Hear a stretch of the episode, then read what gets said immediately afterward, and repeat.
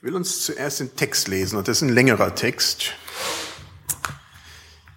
Also hört gut zu.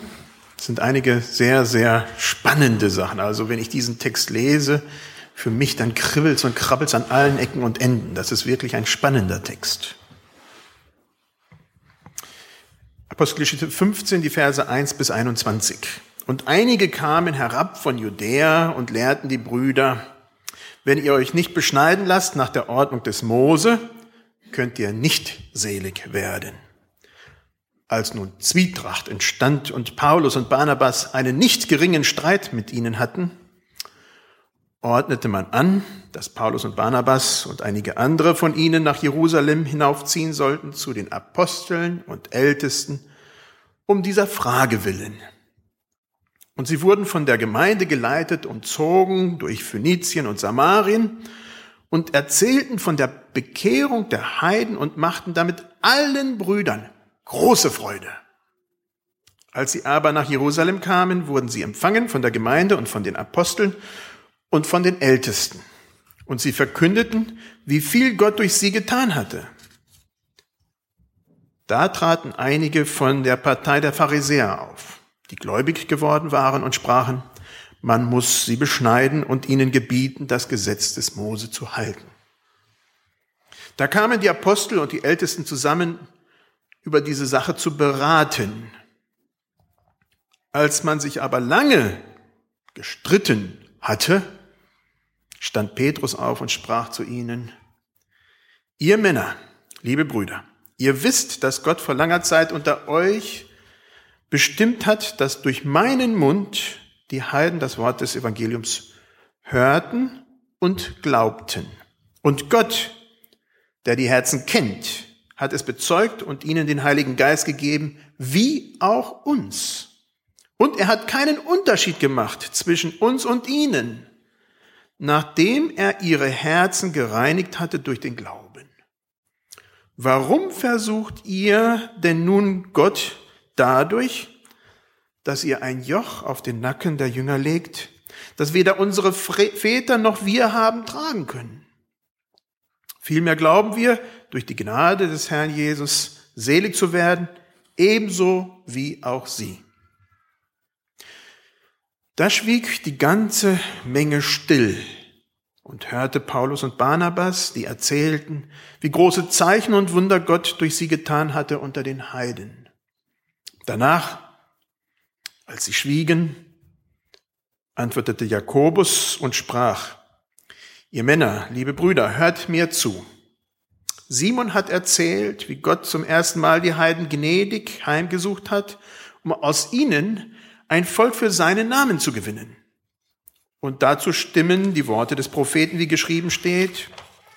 Danach will ich mich wieder zu ihnen wenden und will die zerfallene Hütte Davids wieder bauen und ihre Trümmer will ich wieder aufbauen und will sie aufrichten. Damit die Menschen, die übrig geblieben sind, nach dem Herrn fragen. Dazu alle Heiden, über die, über die mein Name genannt ist, spricht der Herr. Der tut, was von alters her bekannt ist.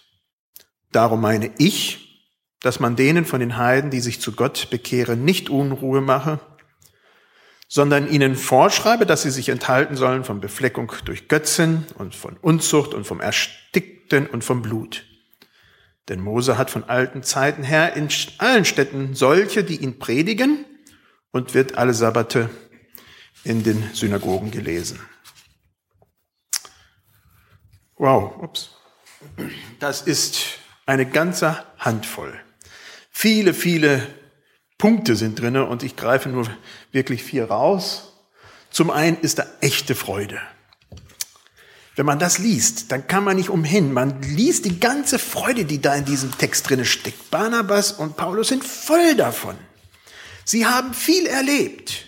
Nun haben sie die erste Missionsreise hinter sich, waren von Antiochien ausgesendet vom Heiligen Geist durch Zypern und dann durch die ganzen Städte da rumgereist. Gott handelt. Gott handelt. Da passiert was. Viele Menschen sind zum Glauben an Christus gekommen. Viele Heiden haben wundersame Berührungen und Wunder erlebt. Sie haben Erlebnisse mit Gott gehabt. Menschen sind berührt worden, verändert worden. Dämonen ausgetrieben, wenn man die Texte liest. Also da ist ganz, ganz viel geschehen. In vielen Städten sind Gemeinden entstanden. Nachdem sie die erste Tour hinter sich hatten, sind sie wieder zurück und haben überall Älteste eingesetzt und da sind Gemeinden entstanden. Man kann förmlich in diesem Text spüren, dass Barnabas und Paulus voll von dem sind, was sie da erlebt haben, von dem, was Gott getan hat. Vor wenigen Jahren hätten sie so etwas nicht erlebt, nicht erträumt, nicht gewagt zu denken. Menschen hören die gute Botschaft von Christus und sind begeistert. Überall, wo sie hinkommen, erzählen sie, was Gott getan hat. Sie, diese bekehrten Menschen, wollen diesem Christus von Nazareth nachfolgen, der gestorben und auferstanden ist. Sie krempeln ihr altes Leben um und sie verlassen die Vielgötterei. Die griechisches Kulturerbe war da. Überall, wo Barnabas und Paulus hinkommen, erzählen sie von den großen Taten Gottes. Wir kennen das Sprichwort, was das Herz voll ist, das fließt im Munde über. So sagt man es so schön. Bei Barnabas und Paulus war das auf alle Fälle so. Sie erzählen und erzählen. Heute Morgen hat mich mein Sohn nicht in Ruhe gelassen. Hat gestern so ein Quadrocopter gekauft und das Ding hat mir mein ganzes äh, Puzzle, was ich da aufbauen war, die ganzen Teile flogen durch die Gegend. Also es ist ein faszinierendes Teil. Ich wollte Ruhe haben. Wes das Herz voll ist, das fließt im Munde über. Er konnte keine Ruhe geben. Und so war es bei Barnabas und Paulus. Es konnte nicht Ruhe sein. Da war so viel drinne, so viel erlebt. Das musste raus. Wo erlebt ihr Freude? Echte Freude, auch in eurem Glaubensleben. Welche sind Erlebnisse, euch darin prägen? Was bewegt euch in eurem Glaubensleben? Ich finde es eine große Bereicherung, wenn wir nach der Predigt die Möglichkeit haben, uns mitzuteilen. Das ist ein großes Geschenk. Und vor allem, wenn viele unterschiedliche Leute ihre Erlebnisse mit Gott mitteilen. Es müssen nicht immer die gleichen sein, die nach vorne kommen. Ich freue mich immer, wenn ganz verschiedene Leute nach vorne kommen. Es müssen auch nicht immer an jedem Sonntag alle sein, aber hier und da von Leuten zu hören, was sie erleben, das ist spannend. Ich ermutige euch, teilt eure Erlebnisse mit. Das bereichert uns alle.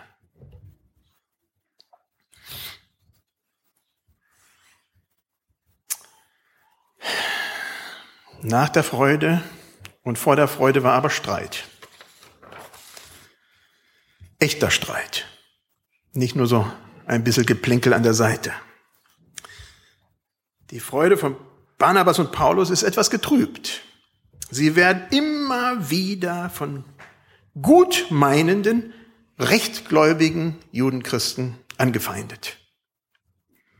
Das waren wohlgemerkt nicht böse Spinner, überhaupt nicht. Es war, die Argumente, die sie hatten, waren fundiert. Die Torah, die Gesetzesbücher Mose wurden herzitiert. Und das waren Bünde mit Gott. Es war, es war alles ganz, ganz richtig. Allerdings war ja das Wundersame, dass Gott handelte, ohne sich auf diese Aspekte der Tora zu stützen. Wie geht das? Das war ja das Faszinierende. Es hatte schon früher Fragen wegen dieses Themas gegeben. Und deswegen ist ja der Barnabas überhaupt aus Jerusalem nach Antiochien gereist, weil man hörte munkeln, dass da Juden äh, andere Leute zum Glauben führten und das war schon suspekt. Wie konnten denn andere Nichtjuden diesem Christus nachfolgen? Also wurde Barnabas geschickt. Und jetzt ist die Steigerungsform, jetzt sind viele gläubig, eine große Gemeinde in Antiochia, die Leute aussendet und viele andere Gemeinden entstanden. Und das Problem ist immer noch nicht gelöst. Die Situation hatte sich verschärft. Also pilgern Barnabas und Paulus nach Jerusalem. In Jerusalem gibt es ein Treffen der großen Leiter dieser neuen Bewegung der Christusnachfolger. Auch pharisäische Christusnachfolger sind da und es kommt zum großen Streit. Die Fetzen fliegen. Es wäre schon interessant gewesen, da ein bisschen zu spickeln und zu gucken, was sie da wirklich da von sich geben. Also ich kann es mir vorstellen, ja. Nachdem die Gemüter erhitzt waren und die Argumente ausgetauscht, ausgetauscht waren, wird die ganze Versammlung wieder etwas zur Ruhe gebracht. Es kommt etwas Ruhe rein. Und vor allem kommen zwei Leute zum, zum Reden. Zum ersten Petrus, zum zweiten Paulus. Petrus, dem die Heidenmission von Jesus direkt vor die Füße gelegt wurde und gesagt wurde, du, das ist deine Aufgabe der selber seine eigenen Vorstellungen komplett über Bord werfen musste, als da diese Tücher vom Himmel kamen und er essen sollte, Zeugs, was er im Leben nie gewagt hätte zu träumen zu essen. Und Jesus sagt, sag nicht, was ich dir gebe, dass es unrein sei. Und danach kommt, kommt der Gesandte vom Hauptmann Cornelius und er soll zu diesen Ungläubigen ins Haus und er tut's und er sieht, wie der Heilige Geist auf diese Leute herabkommt, genauso wie auf sie, als äh, Jesus heimgegangen ist. Unglaublich. Also ist dieser Petrus, der als erstes berichtet. Dann kommt Paulus zu Wort. Er der Christenverfolger, Christenhasser, Pharisäer von Pharisäern, Jude von Juden, bis ihm Jesus auf der Straße nach Damaskus begegnet, ihm vom Pferd schmeißt. Zwei Menschen, die von Gott dermaßen berührt sind, von Jesus Christus, diesem Messias, so berührt sind, dass sie es nicht lassen können, es anderen Leuten außerhalb der Juden zu berichten. Beide hatten erlebt, wie Jesus sie zu den Heiden, zu den Nichtchristen dringt. Zu diesen Menschen, die ihn als den Messias folgen wollen. Wie geht man mit Streit um? Wie entwickelt man eine gute Streitkultur? Wie geht ihr damit in euren Familien um? Auf eurer Arbeitsstelle? Einige Dinge sind extrem wichtig und die kommen hier auch zum Vorschein. Zum einen muss man aufeinander hören, sich Zeit füreinander nehmen. Für Barnabas und Paulus war dieses Thema so wichtig, dass sie die Gemeindearbeit, die ganz wichtig war, links liegen ließen und nach Jerusalem gingen um sich auszutauschen. Und Paulus macht es später dann klar in den Briefen, er hat es nicht notwendig gehabt. Es ging nicht um ihn. Er hätte ganz gut auch ohne die Beratung von den Jerusalemern leben können, aber es ging um das Miteinander. Es ging darum, in Frieden leben zu können. Sich Zeit füreinander nehmen. Nehmt ihr euch Zeit, um eure Auseinandersetzungen auszutragen? Oder geht ihr Auseinandersetzungen aus dem Weg?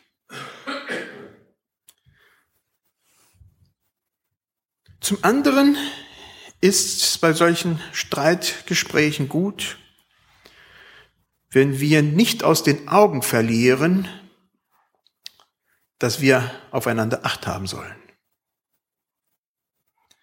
Man kann bei solchen Streitgesprächen sich schnell verletzen, sich gegenseitig psychische Wunden zufügen. Und die sind schwer und oftmals schwer zu heilen.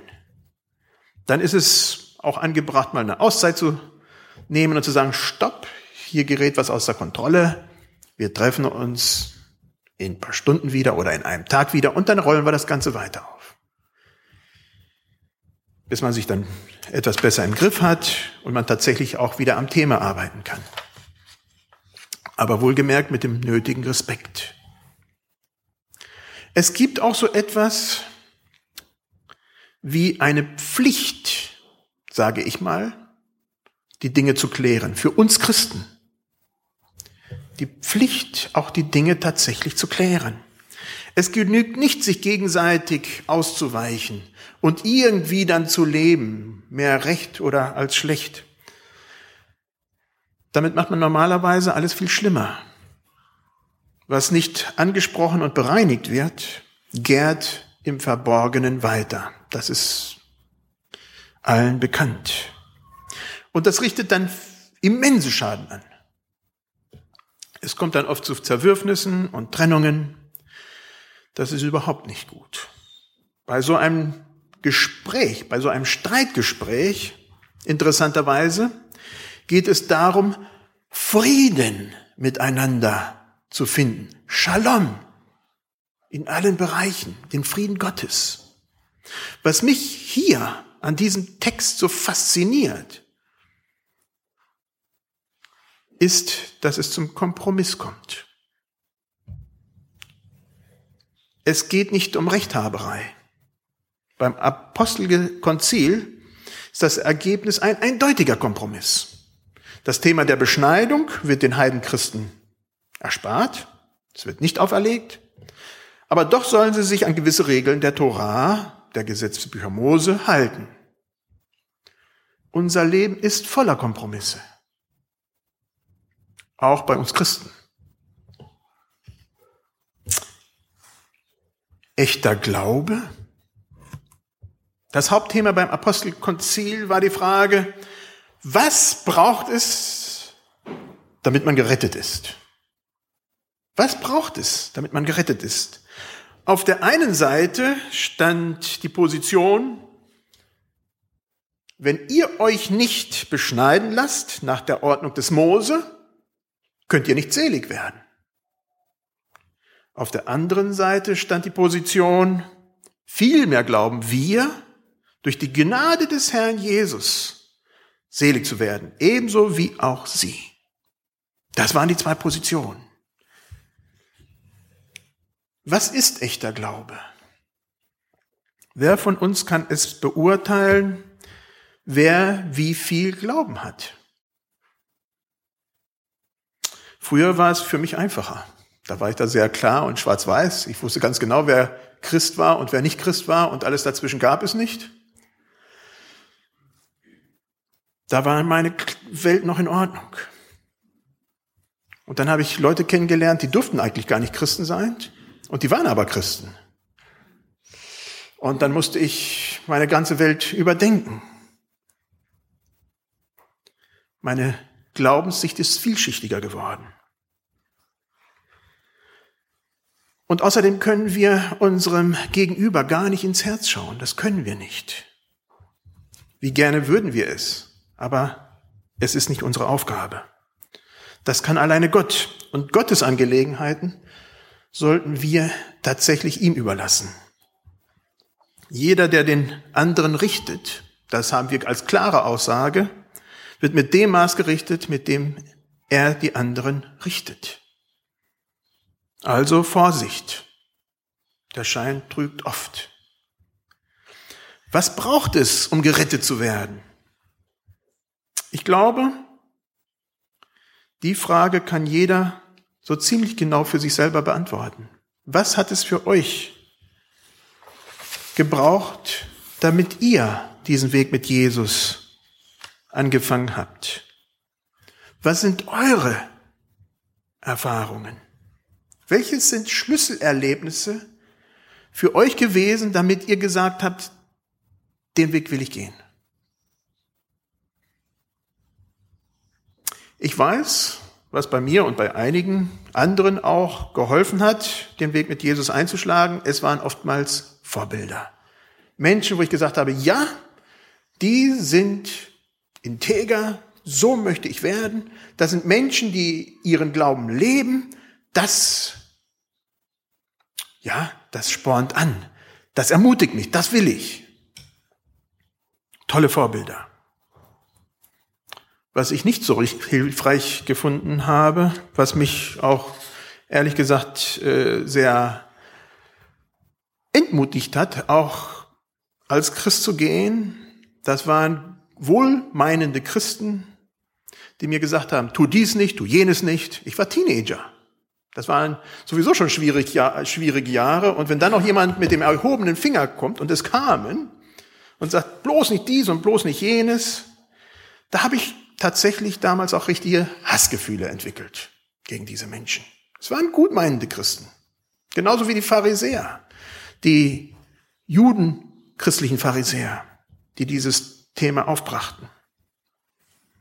Aber das hat nicht die richtige Stelle an meinem Herzen berührt. Was braucht es, um gerettet zu werden? Gnade von Gott die wird hier erwähnt.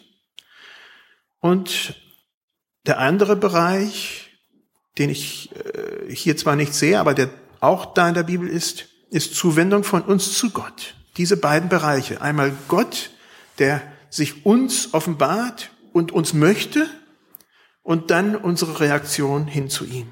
Das ist Glaube. Wie weit nun einer im Glaubensleben kommt oder auch nicht, reift oder auch nicht, das sind sinnlose Fragen. Sicherlich soll unser Glaube Früchte tragen und er tut es auch. Das ist echter Glaube.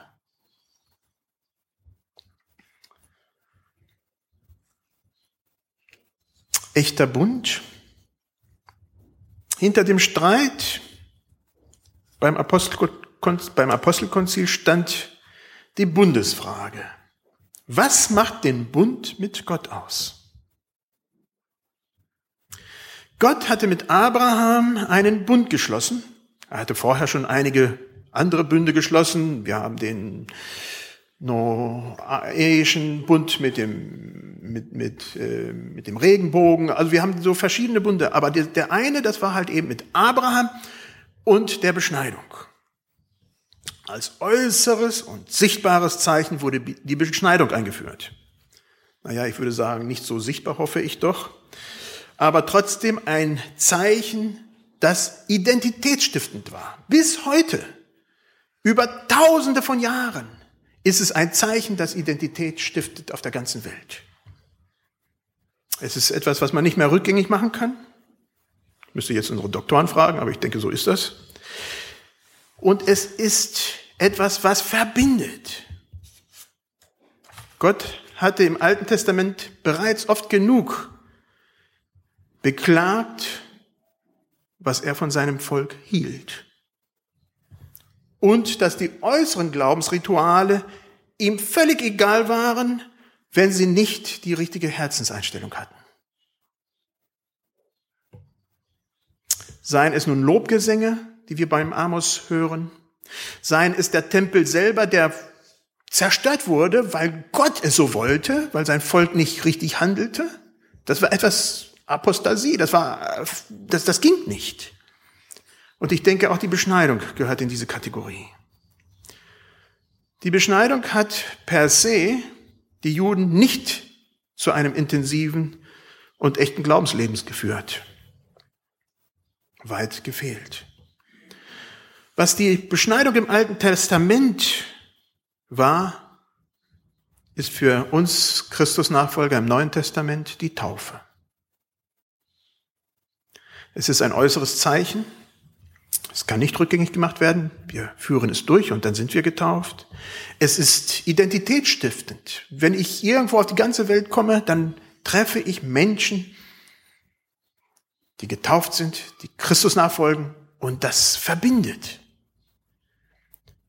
Es ist die Bestätigung in unserem Leben, dass wir den Weg mit Jesus Christus gehen wollen. Aber wir stehen auch in der gleichen Gefahr wie im Alten Testament, dass so ein äußeres Zeichen nicht mit Leben gefüllt wird. Wir sagen dann, ich bin ja getauft. Mir kann nichts werden. Ich bin getauft. Ich gehöre zum Bundesvolk Gottes dazu. Durch die Taufe, durch die Besuche in den Gottesdiensten oder oder. Ich würde auf das Apostelkonzil verweisen und sagen, wehe dem. Das waren Menschen, viele Menschen, die eigentlich in den Augen der strenggläubigen Juden nicht zum Bundesvolk Gottes dazugehören konnten.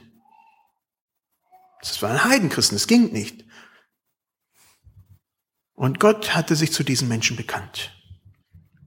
Gott hatte mit ihnen sich ein Volk aufgebaut, wie es der Jakobus in diesem Text sagt.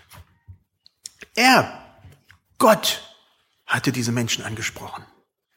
Sie waren seine Nachfolger, ob nun mit oder ohne Beschneidung. Diese Leute ließen sich taufen und folgten dem Weg von Jesus. Das fing an mit Philippus auf dem Weg in den Süden. Darum geht es doch, oder? Darum geht es doch in deinem und meinem Glaubensleben, oder? Freude, erlebst du echte Freude in deinem Leben, in deinem Glaubensleben? Ich wünsche es dir von ganzem Herzen. Streit? Wer von euch kennt keinen Streit? Mit dem möchte ich wechseln. Aber vielleicht wäre das auch nicht so richtig. Das, dann reifen wir auch nicht. Das ist ja auch etwas, da geschieht Reifung in dem Prozess. Sogar die Apostel hatten Streit. Echter Glaube, lasst uns nicht über andere richten, sondern vielmehr selbst die Glaubensfrüchte die wir lesen, im Leben zeigen, indem wir Jesus nachfolgen.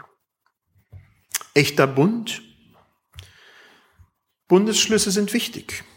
Das ist nicht nur einfach ein Anhang am Rande. Gott hat einige Bünde, wie gesagt, mit den Menschen gemacht. Die Taufe ist für uns als Christen wichtig. Es ist nicht nur einfach so. Das ist das letzte sichtbare Zeichen, Bundeszeichen, das wir in der Bibel zwischen Gott und den Menschen haben mit Jesus Christus. Was hilft aber ein Bund, wenn es nicht mit Leben gefüllt wird? Auch hier, lasst uns fröhlich, und das wünsche ich mir von euch und auch von mir, fröhlich diesem Jesus von Nazareth in unserem Leben folgen. Dazu möchte ich euch ermutigen, dann wird Gott, und davon bin ich fest überzeugt, uns seinen Segen in unserem Leben geben. Lass uns aufstehen zum Gebet.